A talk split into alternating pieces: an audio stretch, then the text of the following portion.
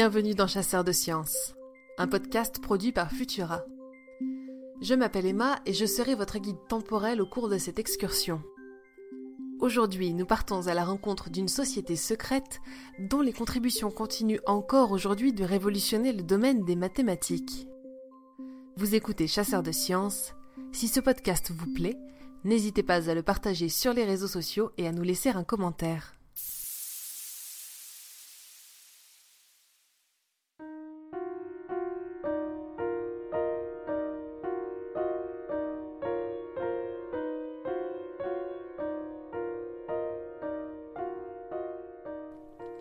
Nous sommes le 10 décembre 1934 à Paris et Burger King n'est pas encore né. Au lieu du restaurant de fast-food, c'est donc le café Capoulade qui se dresse à l'angle du boulevard Saint-Michel et de la rue Soufflot, à deux pas du Panthéon.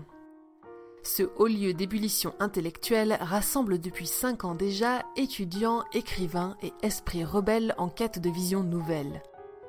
Il deviendra dans les années 1940 le point de rassemblement des Azous, mais ce jour-là, c'est une autre pièce de l'histoire qui est en train de se jouer. Dans la salle, six hommes ont pris place dans les amples fauteuils en rotin qui entourent les tables. Henri Cartan, Claude Chevalet, Jean Delsart, Jean Dieudonné, René de Possel et André Veil sont tous d'anciens étudiants de l'école normale supérieure et ils se sont regroupés chez Capoulade avec un but commun faire un grand coup de ménage dans les mathématiques.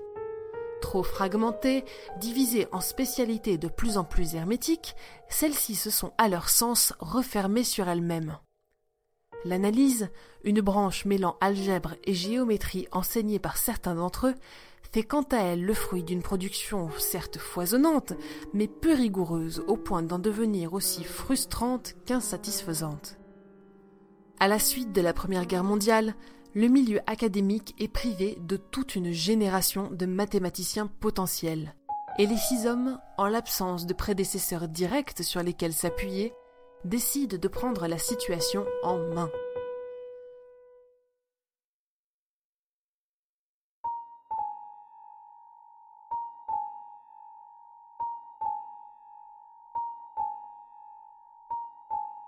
André Veil, un homme au front proéminent, au regard pénétrant derrière des lunettes rondes et au sourire timide, présente alors son projet initial. Rédiger en commun un traité d'analyse aussi moderne que possible, destiné à apporter une perspective nouvelle dans l'enseignement de cette branche. Leur approche ne se contente pas en effet de bâtir sur les acquis, mais plutôt de tout revoir depuis le début. Dans le compte-rendu de ce rassemblement précurseur, on lit les mots Cartan voudrait qu'on suppose connu le programme de mathématiques générales. Cette suggestion est repoussée. On part du zéro. Plusieurs réunions suivent, et le 10 juillet 1935, le groupe se retrouve à Besse-en-Chandès pour un congrès de dix jours.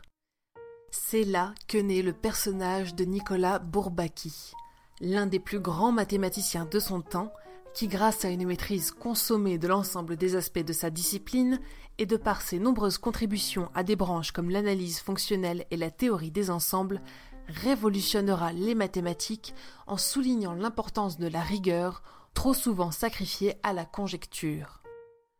Dissimulé derrière ce pseudonyme, Veil et ses acolytes, rejoints par Scholem Mandelbrot, Charles Erasman et Jean Coulon, dessinent ensemble les contours de leur nouvelle société secrète.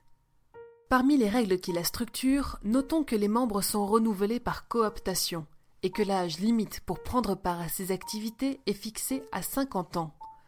Une décision prise par Dieudonné qui aurait déclaré À 50 ans, on est devenu con.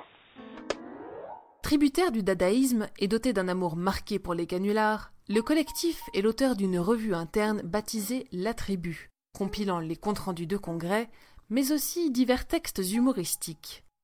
On y retrouve par exemple un faire-part de mariage entre la fille imaginaire de l'imaginaire Bourbaki et le non moins fantasmé Hector Pétard, fils de monsieur Erzatz Stanislas Pondicherry, complexe de recouvrement de première classe en retraite, président du Home de rééducation des faiblement convergents, chevalier des 4 U, grand opérateur du groupe hyperbolique, Knight of the Total Order of the Golden Mean, LUB, CC, HLC.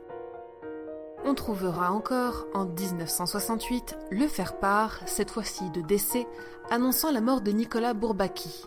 Un texte rédigé pour critiquer la direction prise par le collectif à l'époque et comportant entre autres des tournures comme Selon les vœux du défunt, une messe sera célébrée en l'église Notre-Dame des problèmes universels par son éminence le cardinal Aleph I en présence des représentants de toutes les classes d'équivalence des corps algébriquement clos constitués.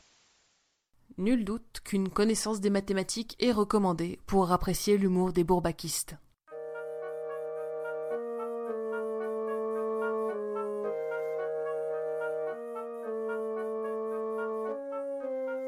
À mesure qu'il progresse dans la rédaction de son traité, le collectif s'aperçoit rapidement des dimensions herculéennes de la tâche qu'il s'est proposé d'accomplir.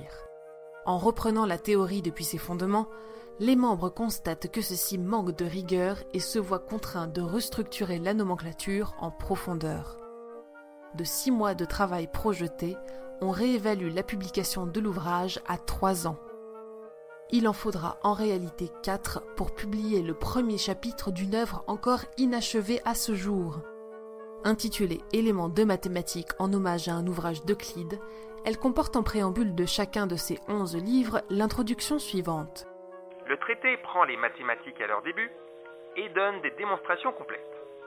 Sa lecture ne suppose donc, en principe, aucune connaissance mathématique particulière, mais seulement une certaine habitude du raisonnement mathématique et un certain pouvoir d'abstraction.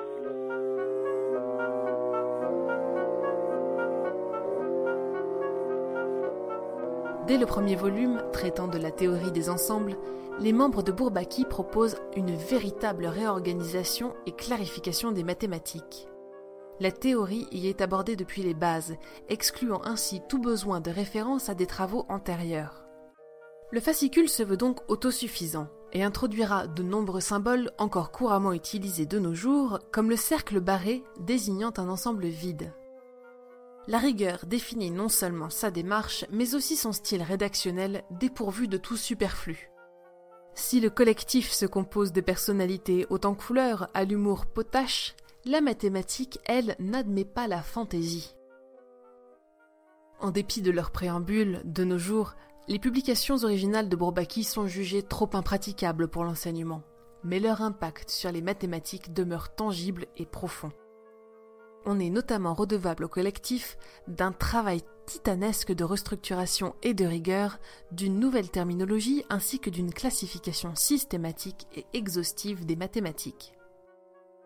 Après avoir atteint son apogée dans les années 60 et 70, le groupe a progressivement réduit le rythme de ses publications, mais continue néanmoins son travail de rédaction avec un volume sur la topologie algébrique paru en 2016. Il s'est également vu attribuer pas moins de 5 médailles Fields, l'équivalent du prix Nobel de mathématiques, à travers des mathématiciens aussi prestigieux que Jean-Pierre Serre, Alain Cohn ou encore Alexandre Grothendieck. Son impact débordera même sur le domaine de la psychologie, la philosophie et la littérature, en inspirant la méthodologie qui sera adoptée par l'Oulipo. Si nous connaissons l'identité et l'histoire des fondateurs publiant derrière le pseudonyme de Bourbaki, l'anonymat des membres du collectif est néanmoins rapidement devenu l'un de ses traits caractéristiques. Impossible donc d'établir avec certitude qui tient les rênes en 2020.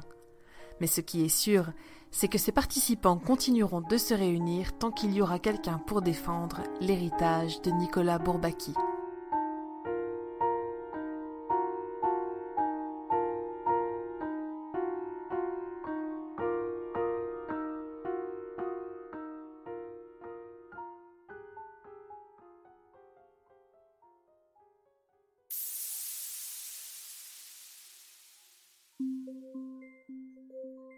Merci d'avoir écouté Chasseur de Sciences.